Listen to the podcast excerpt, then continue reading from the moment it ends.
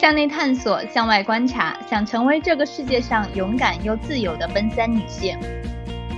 我们一定会遇到同行的人。大家好，欢迎大家来到我不单行，我是老刘。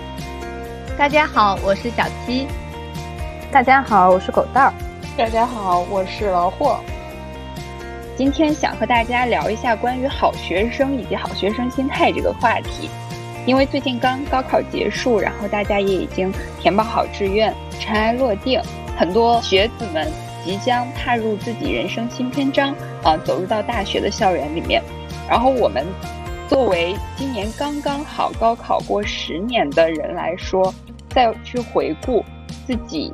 作为学生时代的成长历程以及高考这件事，其实有特别多的感慨。然后我们几个身上其实都有一个共同的标签。就是好学生，虽然说出来感觉有一点儿小不要脸，但是事实确实是这个样子的。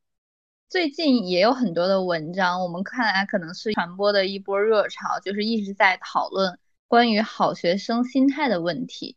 就可能在上学阶段的好学生们，到了职场之后，然后也会被自己的好学生心态所影响。一方面可能是一种。能力上的积极的影响吧，那那另一方面其实也会有一种对自我的困境，所以今天我们也想从我们的成长历程来回顾，同时跟大家剖析一下我们心中好学生带给我们的好与不好。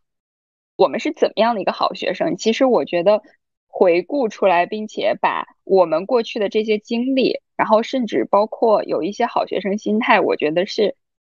我心目中很。偏阴暗的那一面的，然后拿出来剖析给大家，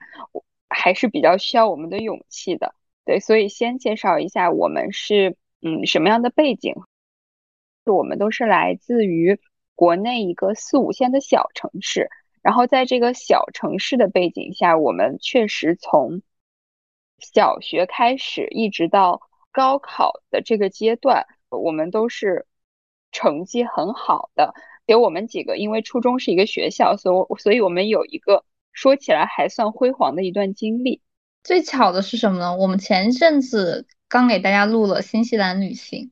然后那天晚上在新西兰吃火锅的时候，我们就突然回顾，就是那年我们的中考成绩，因为我们那个地级市它是分区来进行排名的，刚好呢我们又在同一个中学。我们就发现，我们好像是那个排名的连续的第二到几名，第二到六名。对，当时我们就很震惊于这件事情，就是哦，原来我们是我们那个学校的年级前五都被我们五个包揽了。就是今天还有一位不在场的朋友，然后我们五个人一起包揽了我们学校的，我不记得是前五还是前六中的前五，然后同时也都是区。区里的前十名，前六中的前五，我记得，就当时其实并不觉得有什么，因为当时我们可能是比较习惯于这样的标签和这样的成绩，但是现在再回过头来看，觉得还是很了不起的。然后上了高中之后，我们像小七进入了文科班学习，然后我们呃，我狗蛋还有老霍，我们三个人在理科班，最后虽然确实没有考上清华北大哈，但是。嗯，也确实一直在高中的阶段，然后最后高考的阶段，虽然发挥不利，但是也都顺利的上了比较好的大学，嗯，然后包括到现在也都有着别人眼中还不错的工作，但还在承载着别人口中的呃好学生，然后好孩子，特别优秀的人这样的标签。其实我们在现在。在工作中的时候，我们其实也会被一些好学生的心态所困扰，可能是习惯被别人夸赞，或者是做事情一定要最对自己要求的极其苛刻。所以，我们在这个过程中，我们也会慢慢感觉到，虽然我们过去是好学生，但是我们不一定是我们人生中的好学生，就是我们可能会更难去拥有一些松弛感，或者是和自己自洽的能力。这个可能就要从我们的年少 开始和大家聊起，就回顾一下我们的成长历程。在很小的时候的我们，你们呃那个时候是是怎么样的？就是你们在回顾自己小时候或者是初高中阶段那会儿，你学习好，你觉得给你们带来了什么？我小的时候，我妈一直很 PUA 我，就是我妈一直跟我说，就是你有没有发现你考不了第一，你一直都考不了第一，你一直是班里的第二。所以其实我好像从小到大一直都是这样一个状态，然后大概知道说如果不考很好的话，家长就不太会满意，也不觉得这件事情是我想要的，所以就一直。为了满足家长的需求，在努力学习，然后给我带来什么的话，我之前不觉得给我带来了什么，因为我其实现在回想起来，我觉得我小的时候都挺自卑的，反倒是工作之后好像才自信起来。然后是有一次发现，有一次跟前男友聊天的时候，然后我就说，我说我觉得高中班主任真的很好，是一个很好的人，他对我很亲切。然后他就说。不是啊，他只是对你们学习好的人是那样啊。然后那个时候我才意识到，哦，原来我是有享受到一些特权的。就好像一直苦恼的是，就是我为什么永远冲不进第一梯队。我倒觉得我其实初高中的时候虽然学习很好，就是现在看起来学习很好，但是其实好像一直在一个比较内耗的状态，导致于其实长大了之后，有的时候也会。自卑，然后或者内耗的一些情况。我觉得你初高中的时候是，就在我们的眼里是非常非常努力的一个人。然后，但是我也的确没有注意到说你的成绩，比如说永远没有考过第一这种这种点，其实真的没有在意过或者没有注意到过。因为小的时候我很明确的记得有一次我妈生气了，然后就跟我说：“你有没有发现你永远都考不了第一，你永远都只能考第二。”括号第一，其实很多时候都是六。就有的时候，我妈会说：“你你有没有发现，你永远都考不了第一？”然后我发现，哎，是这样哎，好像真的是这样哎。然后就开始关注，说就是好像更多的精力会放在说，哎，自己跟第一差多少，然后自己有比第三大概能领先多少，超越第一很难，然后永远跟第三站并肩站在一个梯队里，就会挺内耗的，我觉得。我们真的没有聊过这些，哦，我现在感受到，可能我们每个人的那个对这个的心态其实是不一样的。是的，呃，对，从来没有没有注意到老霍说的这一点。我觉得有的时候就是这个是两条线儿，就是我会觉得说，其实如果我妈没有对我那样的要求，那我也可以接受自己考的不好。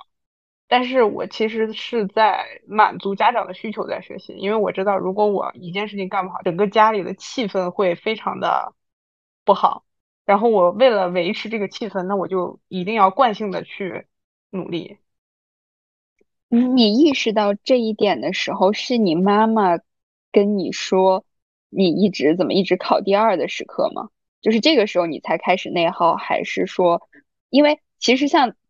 咱们俩在一个班，因为咱们初高中都是一个班的嘛。就是我觉得你说的那种情况，可能高中比较多，但是其实初中的时候，我们真的非常的，就大家各科的各种分数都特别的接近，就没什么好比的。我觉得可能就一两分。我不知道你们还记不记得，初中的时候，就是因为我是转学过去的嘛，然后当时这个班的情况又比较特殊，因为我初一的时候底子。已经给家长打下了一定的预期，所以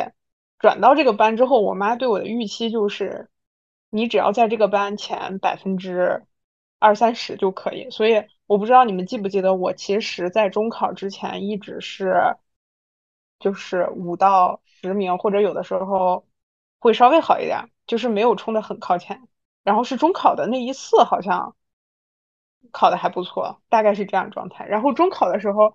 就是。因为之前没有那么内耗，所以中考好像发挥还可以。大家都说啊，你一定是会上清华北大的。当时就觉得啊，我肯定是会上清华北大的。可能也是因为这件事情后面会对自己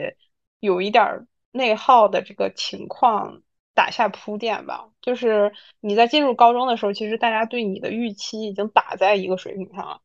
再去看你的学习成绩的时候，大家就会拿一个更严格的标准去看你。我妈在我小学的时候就跟我说件说过这件事情，因为我小学的时候我就永远考不过我们班的第一名，那个时候我妈就跟我说：“你有没有发现你永远考班里的第二？”所以我就觉得一直是对自己是这样的预设，就是我没有办法过到最顶尖的生活，包括现在也是，我会觉得我没有办法成为社会里面的前百分之一，但是我可以把自己维持在前百分之多少的一个水平内，好像这个才是我的宿命和设定。那你怎么去定义这前百分之一呢？你的标准是什么？是收入吗？我觉得这个社会有很多体系的标准，比如说收入，比如说权利，比如说幸福的程度，包括自洽的程度。嗯，其实这个社会有很多标准，一直接受的自己的设定就是，我可以在多套标准里都达到一个中上的水平，但是我没有办法在某一套标准里达到最顶尖的水平。关于你说的这个点，就是你你希望自己在各个体系中都达到中上的水平，就是我突然想到我自己的一个点，就是我总是希望自己可以毫不费力的达到别人就是达到的还不错的那个程度，但是我这个我这样做到之后呢，我就会让自己变得懒惰。我会发现我这个人如果要达到别人的一个水平，我一定比别人付出多。所以，我可以接受自己在很多事情上付出的比别人多，无论是工作还是学习还是什么其他的事情。这件事情在大学的时候放大的尤其严重，就是我会发现，我跟我室友同样是去上那个课，然后每天还我帮他占座，他听的还没有我认真。上课上到一半，他就开始玩手机，最后他一定考的比我好。好像后面我就接受了这个设定了，就是我一定得比别人付出更多的努力，我才能达到跟别人一样的水平。而且好像只有这样的情况才会让我觉得心安理得。如果我跟别人付出一样的努力，或者比别人更轻松达到一个什么东西的话，我就会觉得这个东西很快就要不属于我。这一点咱俩真的是恰恰相反，因为如果我付出比别人多的努力，然后我才达到那一个目标。我就会有一种很不开心的感觉，这个是家庭教育给你带来的，你对自己的设定是不一样的。你的家庭教育对你的设定是你是一个非常聪明，然后做什么事情都可以比别人领会的更快的小女孩，所以你天生就觉得说我就应该这样。老霍不把这个事情当成呃他的一个感受，而把这个事情当成了一个既定事实。对，可能是因为我妈从小是那种强烈的鼓励式教育。就是她一定会在你做出一点小的成就，就说你特别好。但是她有一点，就是跟现在可能主流的我看到的教育观念不一样的是，我看到的一些教育理论是说，你夸赞他做得好的时候，你要夸赞到他具体所付出的努力，你不要夸赞他聪明。但是我觉得我妈可能主要夸赞的是聪明，所以就导致我小时候拿第一，我觉得就是理所应当的事情。如果我没有做到这一点，就算是我没有那么努力的，所以才我没有做到这一点，我都觉得在我心中我好像失败了。然后这一点其实也会让我有有的时候可能会有一些委屈感。我记得特别清楚，就是我小学三年级的时候，我基本上小学都是拿第一，但是我有一次拿了第三。然后回到家之后，我爸就跟我说：“你怎么才拿了第三名？”当时我舅舅还在旁边，我当时内心不知道是一种。怎么样的一个委屈感？是我付出努力了，我拿到第三名也不错呢，还是说我也觉得这第三名很差，然后我就狂哭。就是我小学那么多次成绩，可能我都记不住，但是我就记得那那一次我的感受，但那个感受其实也不是很好。就是我记得我之前上大学的时候遇到一个导师，类似于职业规划那种导师，他跟我说他不喜欢好学生。就是因为他觉得在职场里面，好学生是不太能接受打击和挫折的那一波人，因为他们从小就接受了很多的夸赞，然后得到了很多的成就。但是社会上，包括你到了更大的舞台的时候，其实你会遇到更优秀的人，你可能就不是那个中上等了。在这种情况下，你可能就没有办法接受自己在这个环境里面的定位，所以就很容易被打倒。但是说实话，即使不管是小七还是老霍，童年或者是长大以后的经历，我都觉得其实也反而不是这样的，只是说我们会对那样的经历特别的印象深刻，因为我们本身对自己要求就比较高，然后而且的确那样的经历在我们的过往的经验中是比较 unique 的，啊，就是不太经常发生的，所以我们会记得很牢。我见过大多数的好学生，包括我们几个，其实都是在一次又一次的挫折过程中不断的跌倒又爬起，而且我们的学习能力很强。学的东西又很快，然后我们能接受现实的能力，我个人觉得也是比较高的，所以其实反而我觉得我们目前在各自的职场中还不错，反驳了当年那个职业规划导师的一些观点吧。就我觉得我可能是那种自信、自负、自卑三种特质的那种结合体。小时候我去上奥数班。我三年级才去上奥数班，但是我妈原来可能会带我做一些这种数学的思维训练，比如说它天平乘三角形、圆形、正方形，然后各各重多少，然后谁等于几个谁这样的这种题。我记得小时候我妈带我做了好多。然后我当时去那奥数班，就是有一个特质，就是我进入到一个陌生环境的时候，我就会特别的沉默的观察，我就是一个 O B 的角色。然后我就会默默的去看别人是怎么做的，谁是里面做的最好的，然后老师教的方法可能怎么样可以最快的学会。当我积累到了一定的程度的时候，我就开始变成一个疯狂举手和输出的人啊，我就会想成为那个老师觉得最好的那个学生，我就想成为焦点。然后这个时候可能是自信，然后慢慢这个事情在我这里觉得很熟练的时候，我就会有一点自负，就会有点骄傲。觉得好像这个事情我已经征服了，我对他的兴趣就没有那么浓了，我就会有这种奇怪的过程。其实也不是什么好事儿，但是就是可能已经成为一种形式的习惯了。我觉得刚才那段 对话真的让我很意想不到。就感觉我们从来没有在这个维度进行过交流，即使我们已经认识十五六年了，而且我们几乎享受着在我眼中哈很相似的人生轨迹，但我们对于同一件事情的感受竟然有相差这么多。因为像刚才小七和老霍说的那个过程，其实我都没有体验过。就是我觉得我印象中非常深刻的是小学，其实我是不记得有。一种硬性排名的这样的东西的，我其实不太记得我是什么第一还是第二还是第三，因为小学的时候，你像语文、数学、英语，特别是数学、英语特别容易拿双百，班里可能会有好几个同学都会拿了双百，然后语文你具体多少分其实根本记不得，所以我我小时候好像没有这个概念，但我印象有一次特别深刻，就是在我四年级的时候，包括我妈时至今日都会拿出来说的。说有一次期末考试的时候，我回家来不跟他们说任何一句话，直接开始冲到床上，趴在床上就开始哭，就是现在想想非常的抓马。然后我妈就问我怎么了，你跟我说话，你跟我妈妈说说，我也不跟她说，然后我也不吃饭。后来我好像是因为那次数学考得很难。然后我觉得那次数学我考的特别的差，而且我已经知道有一道题我做错了，还有一道题我不是特别会，所以我就特别的着急。然后我觉得我的数学考不好要不及格了，我要完了，大概是这种心路历程。其实结果我已经不记得了，还是后来我妈妈跟我说，说那次我考了九十五，然后也是班级第一，因为那次卷子真的很难。但是那个时候我觉得。我好像知道我考九十五和我是班级第一的时候，我也没有很高兴。就我感觉我在跟自己较劲，特别是小学阶段，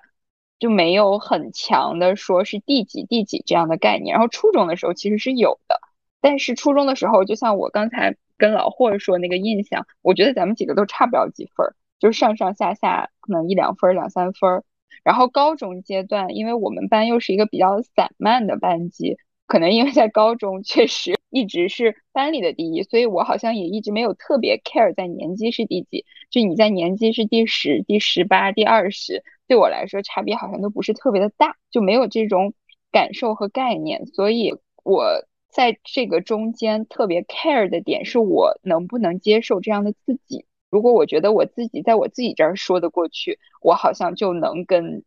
自己这个状态去相处下去。但是我这个底线是比较高的，就像我九十五分，我也会觉得自己完蛋了。但是我觉得你小学的这个经历，就代表了说，其实我们以后就是会比较完美主义的人。我们长大了以后，在我们身上会有什么样的特质，是因为好学生这个标签带给我们的。我觉得完美主义是一在我们几个人身上都有这样的呈现。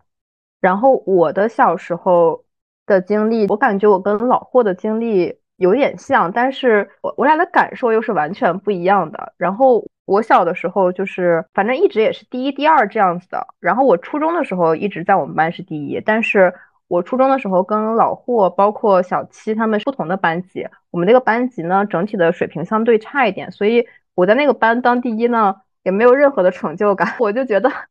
我还是考不过他们，中考考的比较好，包括刚才老霍讲到说，他其实中考的那个时间段，可能在备考的时候，父母没有那么高的预期，他的压力也比较小的时候，他反而考的比较好。然后我也是中考考的很好，整个高中奠定了那个基调之后，所以父母对我的要求特别高，也是基本上清北这种，所以高考的压力特别特别大，我觉得是我人生考最差的一次。我还特别印象深刻的就是我高。三的时候成绩滑得很厉害，有有好几次都考出年级二十名左右了。然后可能之前的成绩一直稳稳定在就是前十或者前十五这样，我爸就非常的着急。有一次就是我考的还可以，考到了年级第十，我就回去就是想逗一逗我爸，我就跟我爸讲说，我说老爸，这次我又考了年级第二十。然后我爸就在那边就沉默不语。过了好一段时间，我跟我爸说，我说我骗你的，其实我考了第十。然后我以为我爸会很开心，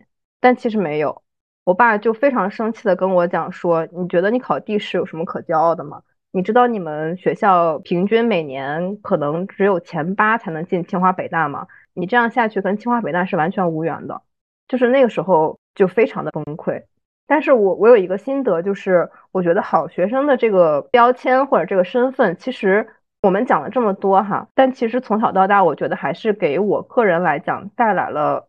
很多帮助的。因为这个标签的确是能够给你带来，比如说老师的关注，或者是更好的学习资源，甚至是社交资源。然后你可以去当班干部，比如说我们几个都有过当班长啊、支书这样子的经历。然后可以去参加各种各样的学术竞赛，尤其我们高中的时候更夸张，我们当时整个年级排名前。三十五还是四十的同学组了一个尖子班，然后这个尖子班每天干什么呢？就是每天一起上晚自习，不上晚自习的时候也不是自习，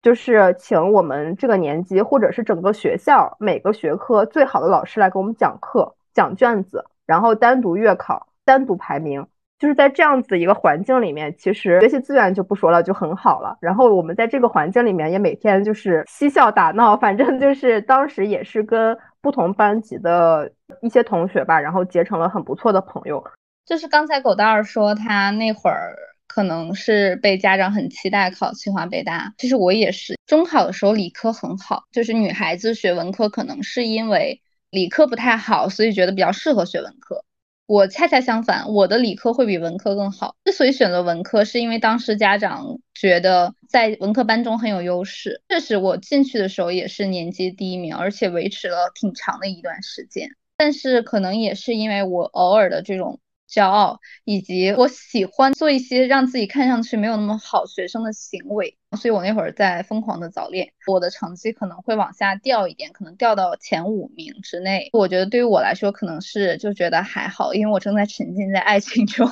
然后，但这个时候老师可能会各种来找我谈话，然后我们班主任一直到副校长轮流都要找我，就是聊了很多次。等到了我高三的时候，我有一点点紧张于我会不会考不上清华北大。但是呢，就是模拟考的时候呢，我考的还挺好的，就基本上都是第二、第三左右，就看起来好像还蛮有希望的。而且当时还通过了那个清华的自招，有了有了二十五分的加分吧。可能我觉得还是早恋会你分散很大的精力，因为高三的晚自习的时候，我经常逃自习。当时老刘是我宿舍的室友，当时我们俩打着要好好学习的名义，然后去了学校住宿，然后他可能真的是在好好学习，我是在半夜和我当时的男朋友打电话，结果高考就考的很差，就是考出了高中最差的一次成绩，我感觉那好像是我人生中最沉重的一次挫折，就即使到现在提起来这个事情。包括可能我现在再回高中去看老师的时候，就所有人每次都要再跟我重新提一次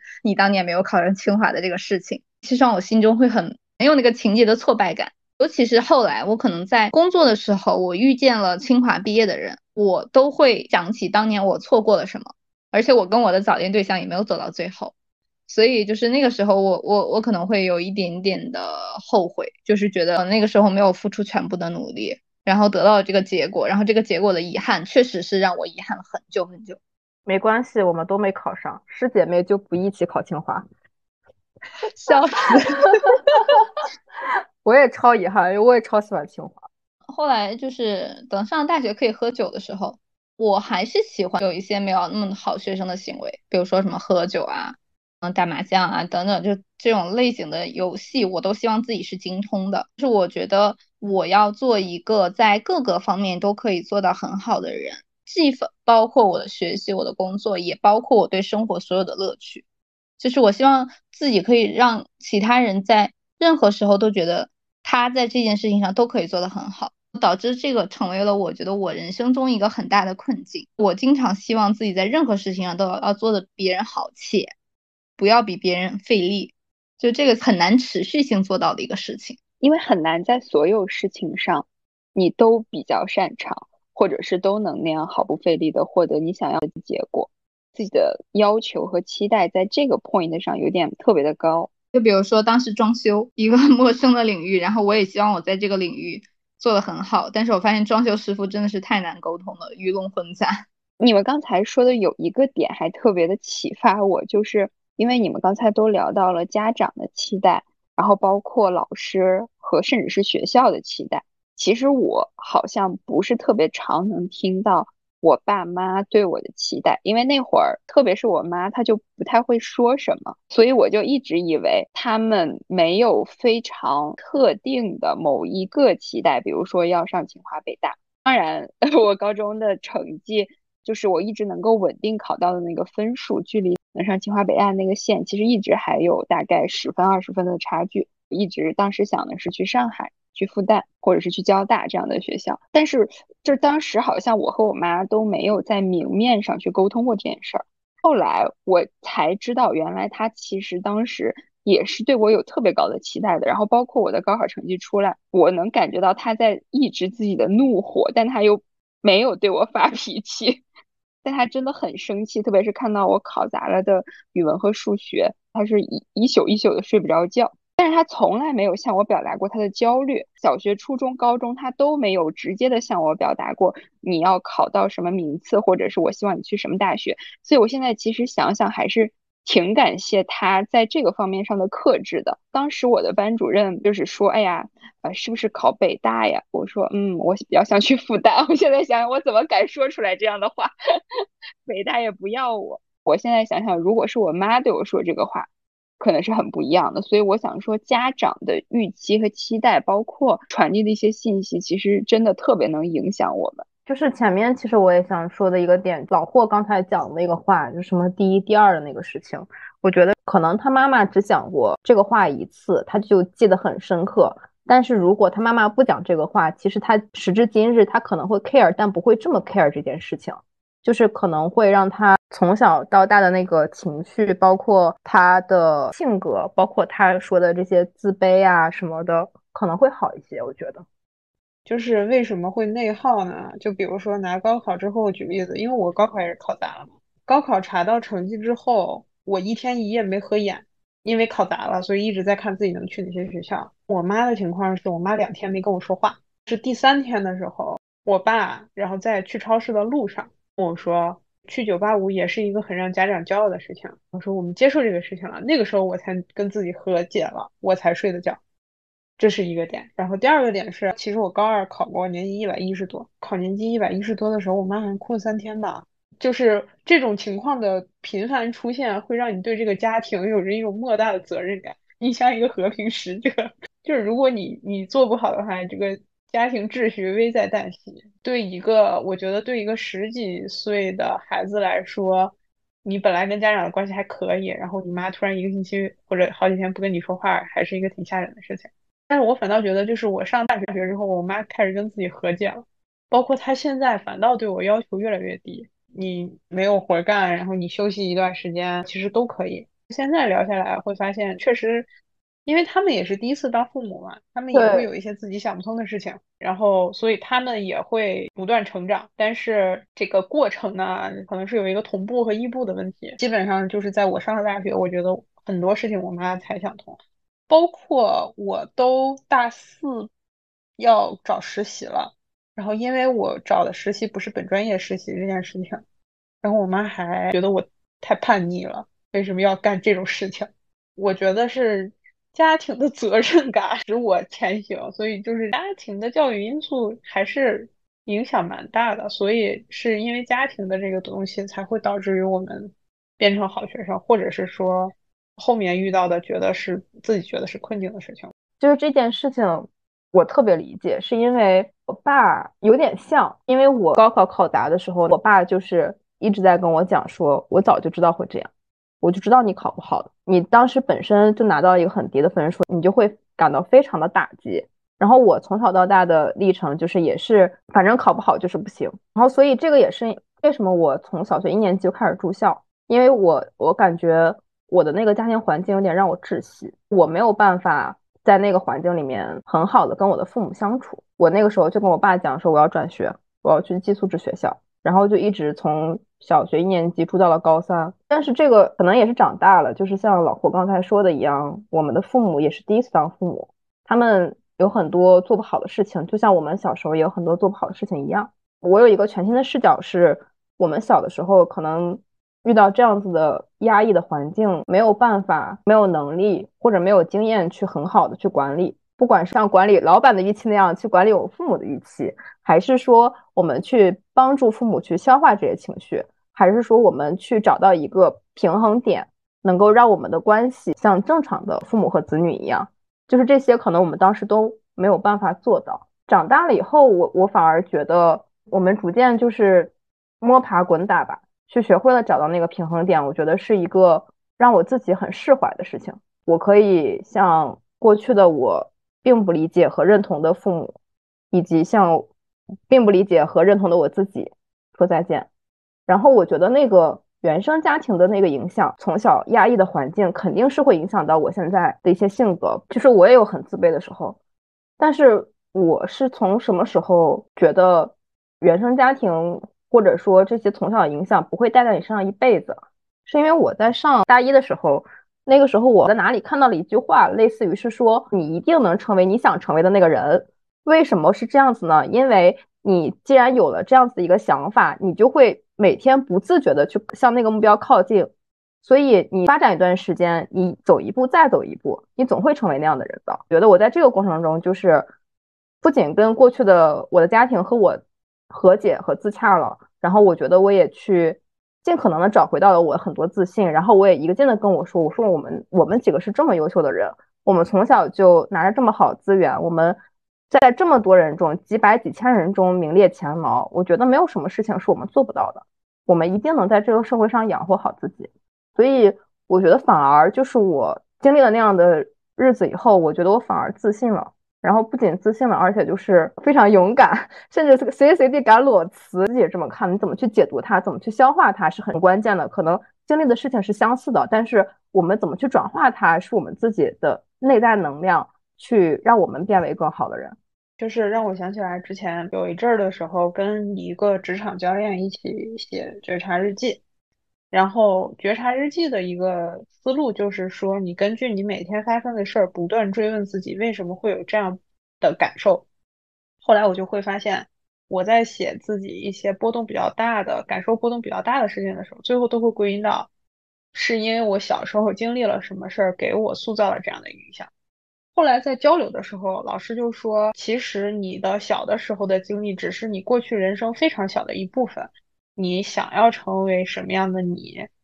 你其实自己有一个大概的预期，然后你甚至知道自己应该怎么去调节、怎么去做。但是你其实把这些很多事情归因到了过去的教育上，归因到了我妈没有给我好的环境，我妈没有给我好的条件。”这种事情实际上是一种在自己给自己找逃避借口的一种行为。然后他说：“你下一次再归因的时候，就尽量去归因到我既然已经是一个什么样的人，我为什么没有控制住？我这次跟上次有没有进步？我为什么没有进步？然后我觉得这个思路跟狗蛋儿刚才说的其实是比较像的，就是小的时候的经历，包括好学生的光环，其实只是人生非常短暂的一部分。包括其实现在的科技发展这么迅速，我们可能未来都是要活到一百多岁的。那前二十年其实只是占人生的五分之一或者六分之一。我之前看《百岁人生》这个书，非常坚信的一个理论，所以我也一直在跟自己说，不要让自己人生的开头的一点点的经历，然后限制住你后面整个七八十年的一个人生的因素的发展。所以，好学生的这个光环是会有影响的，但是我觉得我们也都在努力让这个影响逐步的淡化，或者是说逐步转化成更正向的影响。老霍说到这个，其实心理学派就是分为这个心理动力学，包括还有这个人格发展心理学等等。嗯，当时一开始我也觉得，就是很多事情是原生家庭带给我的潜意识的影响。嗯，但是后来有一次我去狗狗大尔家里住的时候，我们俩讨论，觉得有的时候可能人还是要自度，就是自我的那个改变能力，就是每天。都是新的自己的那个能量，其实也是非常大的，是不容忽视的。嗯，然后刚才其实我们谈了很多，可能是一些小时候的经历，或好或不好的一些对这个好学生的这个形成的一些影响。那其实后来我们见到了更大世界的我们，其实也感受到了好学生。的这种行为模式，包括这种心态带给我们的一些好的地方，就我突然想到一个点，就是之前我见到了一个长辈，他跟我说，就是你的妈妈是不是一定是一个对你要求非常非常严格的一个人，就是希望你达到什么样的成就？但是直到是我婚礼的那个时候，然后我妈在上面发表了一个就是那种致辞的稿子。然后我才突然觉得，哦，是这样的。其实他并没有规定过我要学什么专业，我要去做什么职业，啊，包括我要去哪个国家、哪个城市，其实他都是完全放养式的去尊重我的想法。然后这个呢，就也让我想到最近，其实因为临到这个考研的抉择也好，或者是填报大学志愿的抉择也好，其实我们几个人都收到了很多家长的一个咨询。来为他们的孩子咨询。当时其实我们的一个很大的感受就是，这件事情的行为主体其实并不是他们的孩子，就很多的行为主体是他们的父母。他认为他可以替他的孩子来决定很多的事情，且他认为他的孩子没有能力去这样做。但我们反观自己过去的时候，其实很多这样的决定都是我们自己来做的。所以我们后来觉得，好学生其实带给我们的一个很大的益处是，我们可以。有信息的这个搜集的能力，包括为我们未来去做决定和规划的能力，就是这个其实是我们觉得在这个后续见到更大世界的我们得到的一个很大的一个好处。我特别同意小七说到这里，我特别想分享一个我私人的经历，就是我在从高中到大学过渡的过程，呃，我觉得中间是比较艰难的，或者是说我是经历了一段时间的自我怀疑。但是后来又终于找到自信的一个过程啊，就是因由于好学生心态，由于之前其实我们从小到大都是好学生，嗯，并且我私人没有感受到过特别大的竞争压力，但是到了大学之后，就是看到了来自五湖四海的同学们，并且我是在上海念大学，所以上海本地的同学们，大家的很多的见识都特别广。比如说我在大一的时候，大家就在谈论。之后应该去哪儿实习？有哪些公司？那些其实都是我闻所未闻过的。而且大家的英语水平在上海又特别好。我们班大概有可能有有百分之三十左右都是上海本地的同学。然后我隔壁寝室特别好的一个朋友，他在高三结束的时候啊，或者是高中的时候，好像就拿到雅思七点五分的成绩，是很厉害的。然后我当时其实，在我们的那个区域内，英语是很不错的。对吧？然后高考也是有一百四十分，但是我去到上海之后，我发现我既不会说，我也不认识什么单词。就其实你自己能够一下子感受到那个落差，就是之前你是没有感受到过很强大的竞争压力的。然后你到了一个新的环境，你发现哦，原来人外有人，天外有天，哦，我是不是其实不太行？我只是来自于一个小地方，就是你很难在那个当下，在一个有落差的情况下，很快找准自己的定位。嗯，所以说当时我做了几件事情，第一件事情是跟风去学英语啊，当时没有什么，当时其实也不知道雅思托福都是干嘛的，但是当时有一些同学去学那个口译。然后当时我就先报名了那个中级口译的考试，然后就跟着去背单词，然后去练习说英语。那个是我第一次真正的练习说英语。我感觉之前在我们一个比较 偏远的地方的高中之前的教育，其实大家比较少张口说很长的一段的英语，大家都是主要以应试为目的的。所以在大一上半学期，我其实就去考了这个考试，然后通过了。其实这件事儿就。一下子告诉我，哦，其实我也不是差那么多，我只是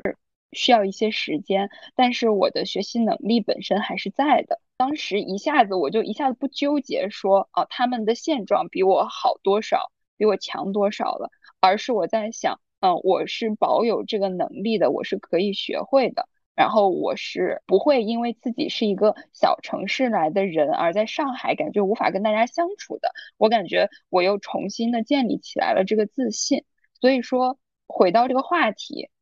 就是在学习能力上，我们能够像小七刚才说的，就是去观察别人在干什么，然后迅速的获取信息，然后给自己制定计划，知道自己该从哪儿学起，并且在学习的时候能够保持专注，在。比较快的时间内能够取得成果，这个过程其实是比较能够帮人树立自信心的，因为这个时候你看到了自己的可能性，你也看到了自己的行动力。所以说，我觉得这个是这个好学生的光环，甚至是就是我从小到大学习好到现在为止，我觉得这个是带给我最好最大的一个益处。我觉得我就是凭借着唯一的这样的一个能力和功能吧。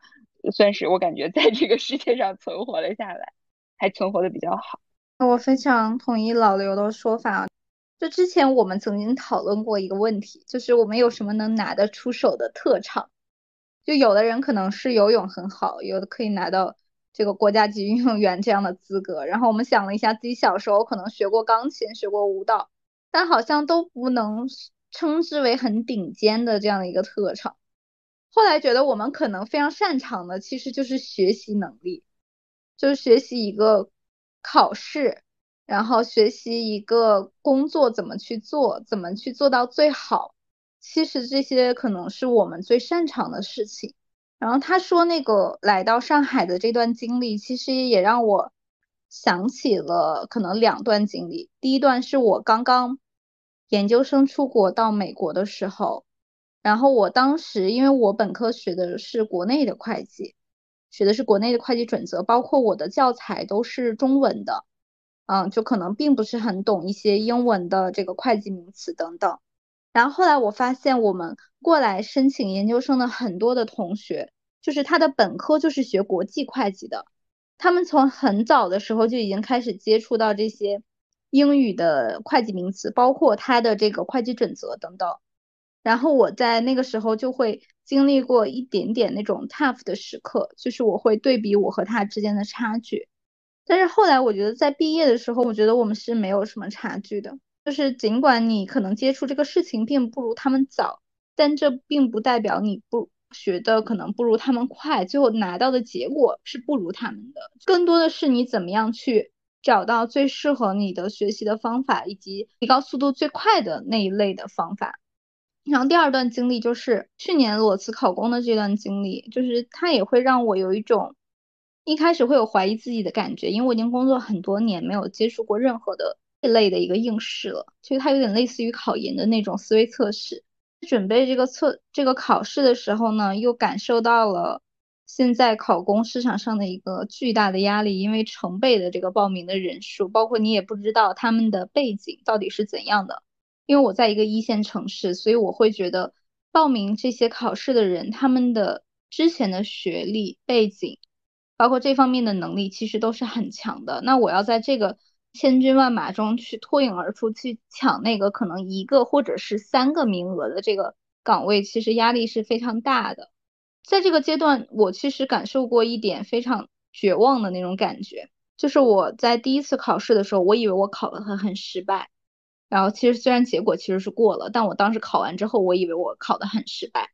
然后就迅速让我想起了高考那段很，就是考的很失败的这个经历，然后我就有一段时间非常的低迷，我很害怕再迎接我的下一次考试，就会让我在考试的前面的夜晚，就是整整宿可能要到四点才能睡着，但是我可能早上八点就要起来考试了。是那那个段时间，我刚好去了 B 站看了一个视频，这个视频就是非常针对于考前的这种学生，然后来进行一个心理学方面的一个提示吧，温馨提示，来告诉你怎么样从自己的这些害怕考试的困境中脱离出来。然后其中有一点让我印象非常深刻，他说的就是你一个老司机其实也有可能会遇到一些很差的情况。那你就一直记得他，你以为自己是 n 次去把这个车开坏，但实际上在历史上你可能只是出了两次车祸而已。就是那一刻，我感觉我听到那个话之后，我有种和自己释然自洽的感觉。我回想了一下，哦，原来我还有那么多次，好像是相对来说成功的一个经历。考公的这个经历之后呢，我好像又能做到一些和自己和解。可能我的第一段经历更多的是你怎么样克服和别人之间的差距，然后第二段经历可能是，就算你曾经有失败过，你也要相信自己是有成功的能力的，就是失败永远不是一个永恒的，你要相信自己，然后再去坚持下去。那可能就是因为学会了如何去学习，所以才可能会说，在我们以后的很多学业呀，包括生活、工作中，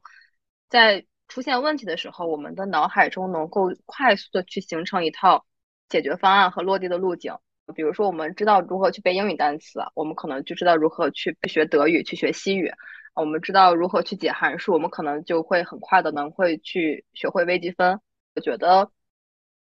在这里也可以给朋友们 一个建议，就是不要为了学习而学习，去寻找一些学习的乐趣和。学习的精髓和方法可能比学习本身要来的更重要和更让你快乐一些。就是我有一段时间很低迷，就是呃，我刚换到这个工作的时候，我真的就是很 tough。然后我有一个什么缓解的方式呢？说起来很好笑，就是我去做数学题，做了很久。我跟你们讲，我真的做了很久。我在那个就是我们办公室，然后就打开电脑。网上随便搜一道高考数学题，哎，发现不会做，然后搜一道搜一道中考数学题，哎，这个会做，然后就开始做。那段时间就是也挺好笑的。然后我的同事过来说你在干什么，就很不解。但是我觉得那个很专注的去解数学题的那个过程，我是很开心的。嗯，就是光找回了以前的时光，感觉找回了我自己。你刚才说数学题的那段，其实让我想起了，因为考公它也是有数学的嘛。我一开始真的不会做，我全都忘了。然后因为它是那种有点脑筋急转弯似的那种数学应用题，然后我当时就在心里想，我可是号称原来数学是我最好的一个科目的人，我怎么能不会做呢？我就开始疯狂狂刷题。就我原来是特别不屑于刷题的一个人，就是这可能是我人生中第一次很乐于刷题。然后后来我终于可以做到数学题全对了，然后我当时特别有成就感。所以我有点能 get 到你说你那个压力的时候要做数学题的这个点。我想到我二一年还是二二年的时候，有一次我把应该是去年二二年的高考之后，我把高考卷子全国一卷还是二卷给打下来了。我就想看有多少题我还会做，然后我其中我从理综开始做起，我发现我真的不记得多少了，特别是化学。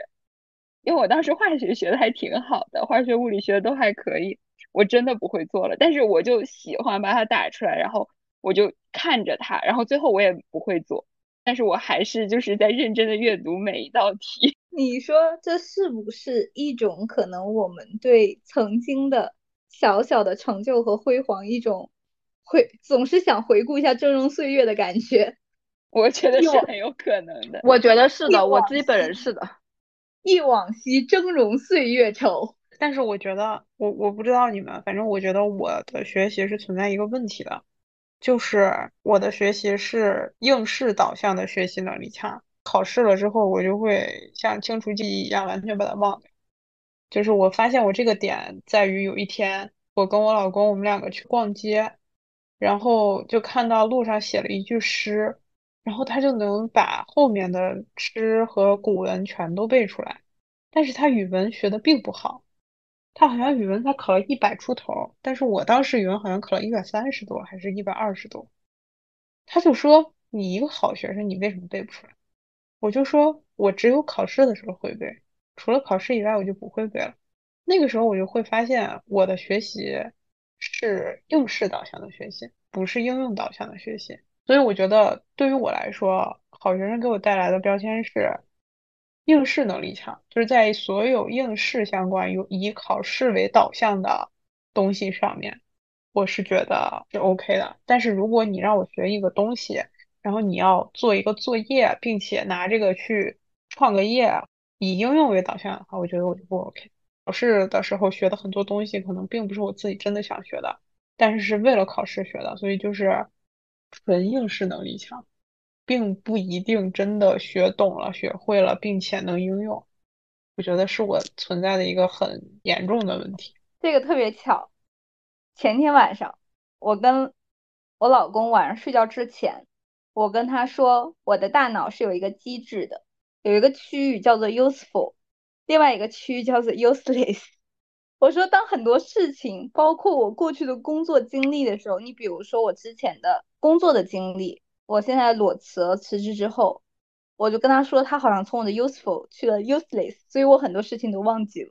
就是我感觉可能人的大脑其实就是这样子的，毕竟你能去记得的空间是有限的。刚才老霍那个就是讲说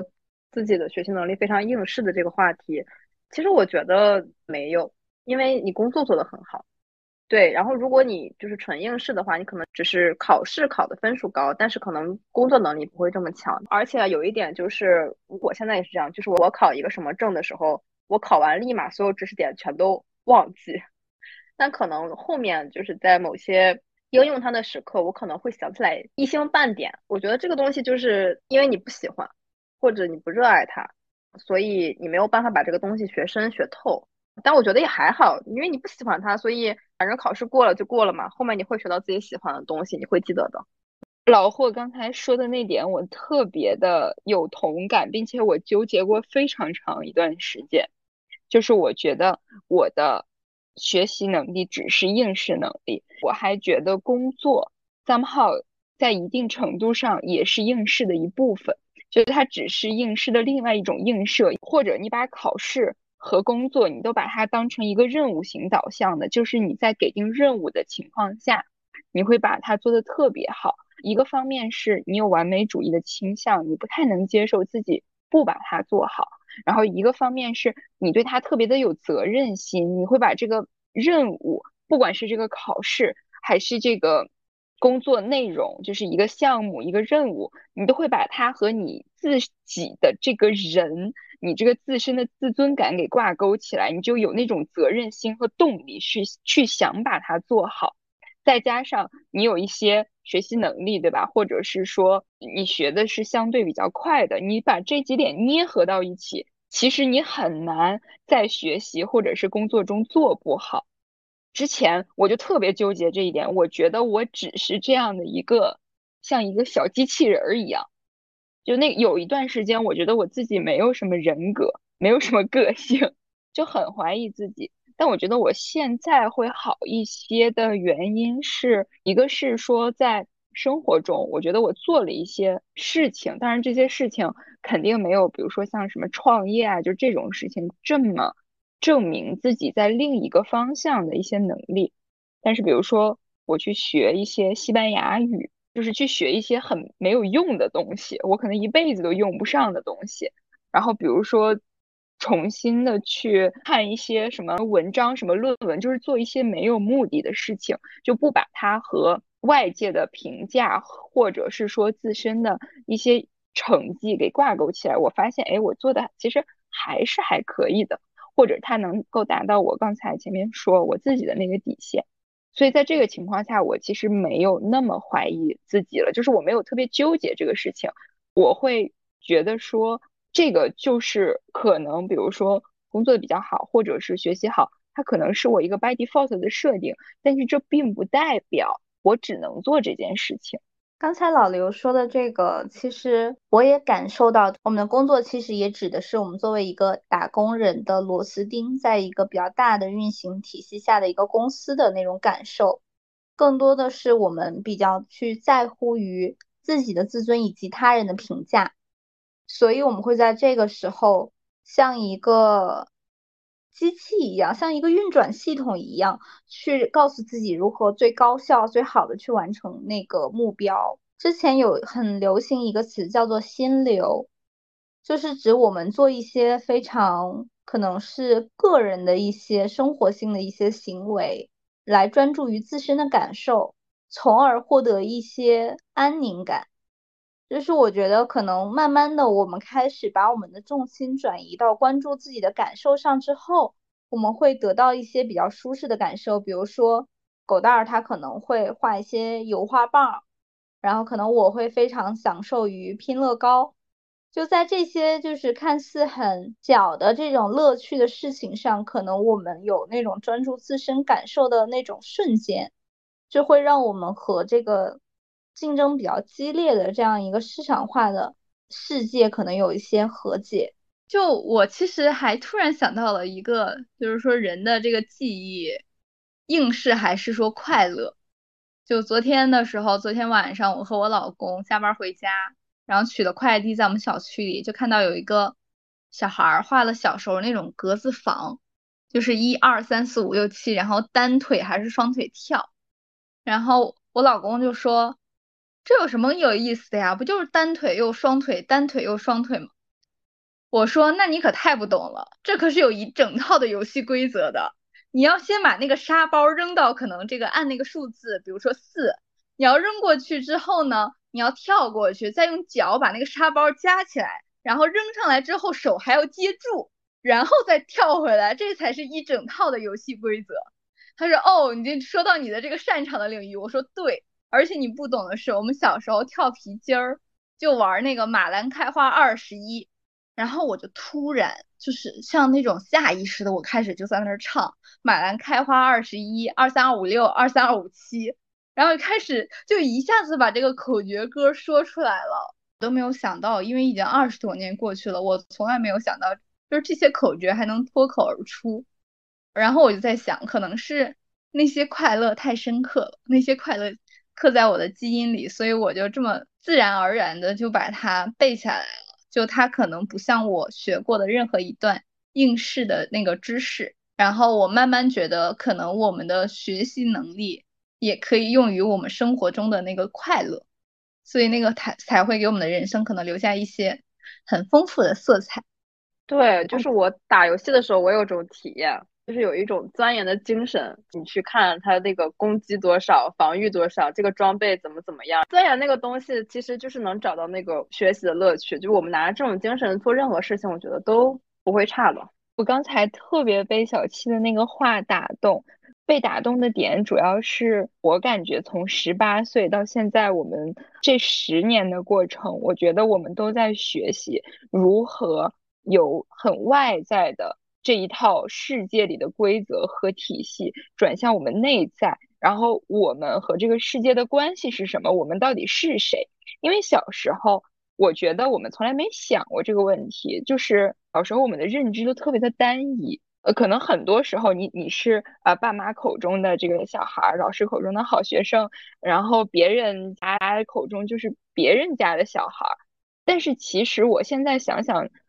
当时的有一些感受让我很不舒适，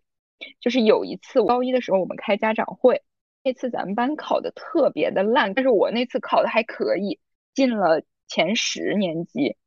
然后那个时候就是全班所有的家长在底下坐着，然后我们都不能出班级教室，我们都在后面站着。当时我们班主任在。五六十个人面前就说，哎，怎么怎么样？即使他是在夸我，我特别的不舒服。我当时就想找个缝钻下去。当时并不知道那个是什么感觉，我就是觉得有一种被羞辱的感觉。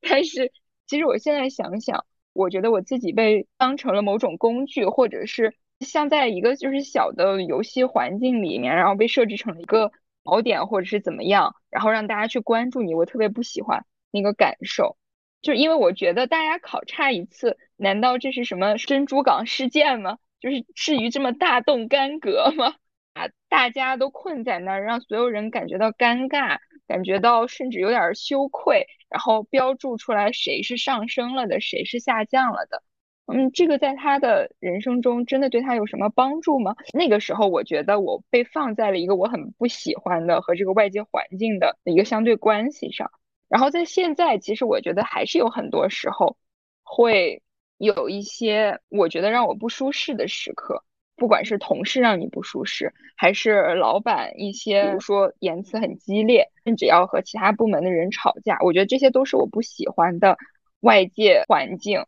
但是我觉得现在我在找的是说我自己的内心环境是怎么样的，那个应该是更重要的。我觉得如何找自己和如何去把外在转化成自己的内在这个事情，其实可以再聊一期，因为我感觉这个这个话题很大。嗯，不过其实说到找自己这个话题，就说的比较远了。我们其实还有特别多在这个话题上想说的，我们应该会单独再去讨论一期。然后，其实我一直还有一个想象，因为其实咱们几个的成长道路都是还比较循规蹈矩的。就不是一些特别的有创造性的一些成长路径吧，包括我们大学学的专业也都是比较正常，甚至听起来有点 boring 的。对，所以我在想，你们觉得你们有没有过一些幻想或者是设想？你觉得自己可能会做什么，或者是说可能会坚持哪一些道路？你觉得自己还可能有哪些你再也做不到的可能性？我觉得我们的专业。都是当年相对热门的专业，就是我们在选择我们的专业的时候，我们其实是有点带引号的利益导向的，我们考虑的是市场就业、高薪等等这些标签。然后最近我在看《爸爸当家二》，被里面的三喜迷住了。我觉得他们家庭里最吸引我的几个点吧，就是他们家养了很多很多的宠物。三喜在从小的过程中，就是培养出了很强大的这种共情能力。还有这种情绪的稳定性。每年他们家因为是开网店，所以时间非常的灵活，所以他在寒暑假的时候有大量的时间可以出国或者是在国内，然后各种玩耍。我觉得如果换到一个平行时空的我，我觉得我可能会做一些更有意思的事。我希望自己可以去见到更大的世界，然后我在做一些人生选择的时候，因为我是第二次人生了嘛。就我可以这样理解，就是我已经体会过了现在的这个人生，就我希望我自己的在做决定的时候，减少一些现实的衡量，更多的去寻找人生的体验感。我觉得那个是没有能进在这个人生中达到的那个更大的价值所在。我其实觉得我们报专业的时候，其实根本想要解决的需求是希望以后能找到一个稳定的工作。我觉得我爸妈的想法还是说，希望能找到一个稳定的工作。至于高不高薪，我觉得在他们的这个层面上去做的一些选择以及收集到的信息，其实是比较有限以及滞后的。这是从应用的路线来讲，其实并没有做得很好。然后从个人价值的角度上来讲，其实因为那个时候自己没有看到过其他的可能性，包括自己的父母也是通过读书然后进到体制内。也没有看到过其他的可能性，所以其实也不知道自己的兴趣所在。所以我觉得大学的这件事情更多只是让我深化了学习能力，深化了钻研一个东西的能力。如果真的有平行时空的话，我觉得可能会在高中的时候就去更多的接触这个世界，然后去知道一些自己的可能性，更早的去做向内探索。在选专业的时候。不光是去做一些有应用价值的事情，也是更多的去根据自己的一些特点再去选道路。至于选什么，我觉得不知道。前一阵儿我还跟我的其他几个朋友说，我说我觉得我最近陷入了一种思维怪圈儿，就是我不知道觉得感兴趣的是什么，好像什么都就 just so so，就是要是有吧也还可以，要是没有吧其实也无所谓。包括现在经常会觉得我现在已经不会愤怒。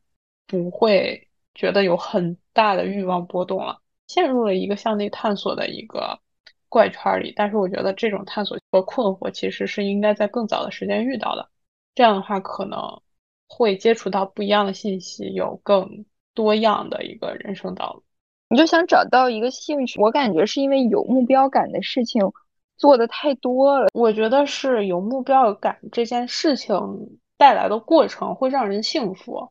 就是因为你有目标，然后你去实现目标，然后你不断去深化和挑战这件事情，是能给人带来幸福感。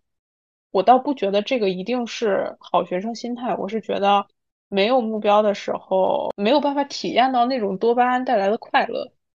就是我，我可能分两种，就是我认可你刚才说的，就是我达到这个成就，我会有一些成就感的这个。但是我感觉我在那瞎画，然后说你画的真好看，我觉得也挺好的。但是我也说不清是因为什么，感受的 过程是最重要的。就是我觉得你要一定要追求这个目标带来成就感，但那个只是成就感，不是说你做这件事情它本身的快乐感。我觉得是的，所以其实可能也跟好学生心态有关系的一点，就是你长期是在被这种成就感所滋养的，你会拼命的去寻找成就感。其实没必要，会不会你成就感的阈值很高？说就画画，你会觉得说我要画到五十色，然后我才会有成就感的快乐。如果是我，可能我画了一幅画，我居然画出来了，感觉和那个老师差的居然不是很多，然后我就觉得我好像挺好的，就会有成就感。我可能是就是，如果比如说，就拿拼乐高举例子，我一直在拼一千块的，我就会觉得我要拼一个两千块的。那比如说乐高 A，它是一个哆啦 A 梦；乐高二，它是一个海绵宝宝；然后乐高三呢，它可能是一个草莓熊。那你同时拼他们三个，你会不会觉得就是你会有不一样的感觉？我不会，我觉得它的过程是差不多的，它还是那个目标感的问题。我懂。就是因为这个事情，你如果设的阈值很高，就证明这个是你追求的就是那个成就感和目标感。就是很多时候是确实是一种惯性。我现在的幸福感来自于看到我苹果日历是满的。就是我觉得如果你开心的话也可以，我觉得这个事情不纠结。但就但就是如果说这个就是你你觉得你现在状态不 OK，可能就是需要改变。如果平行世界的我不是。传统意义上的一个好学生的话，我觉得就是按照我的人生轨迹和路径来讲，我可能会去学艺术。一方面呢，就是因为如果我的成绩没有那么好的话，我觉得我我父母可能就会让我去选择艺考之类的。然后另外一方面呢，因为我自己个人而言的话，我的这辈子是一个地地道道的理科生，就是我至少在我的前二十多年，我都觉得数学、物理就是。神就是这个世界最就是理性的光辉是最伟大的光辉，但是可能最近几年吧，我觉得艺术还有感性的光辉其实才是人文类的，才是最能够影响人类进步的。所以那个时间点的时候，我就会有点遗憾，说，哎，我应该去学一个，其实我的文科可能没有那么好，我觉得我应该去学一个人文类的，所以我可能自己以后也会有这样类似的打算。然后还有一个点就是，如果去学艺术的话，不管去学一门乐器也好，还是去当一个演员也好，我觉得都是很有创造性、很多样的那种人生。因为我之前也跟大家提过，就是其实我我觉得当演员特别好，就是去可以去体验很多多面的人生哦。然后这个点上我非常非常羡慕的，就是我觉得啊，我就来了一辈子，我就来这人世间一遭，我竟然能体会到这么多重。不同的人生，我觉得那个体验感会非常棒。所以，我觉得如果平行世界，无论从客观角度上来讲，还是从我自己的主观角度上来讲，我可能都会去学学艺术。这点我们好像啊，我其实非常，我觉得我特别的明确，就是如果我再有一次选择的机会，我可能会选择什么方向？我觉得两两个，一个是舞蹈，就是我特别是近期，我又再一次很深刻的意识到。我非常喜欢跳舞，我觉得我特别的希望自己有那个能力和身体条件，能够去做一个职业的舞蹈演员。我觉得特别棒，特别幸福。我觉得我现在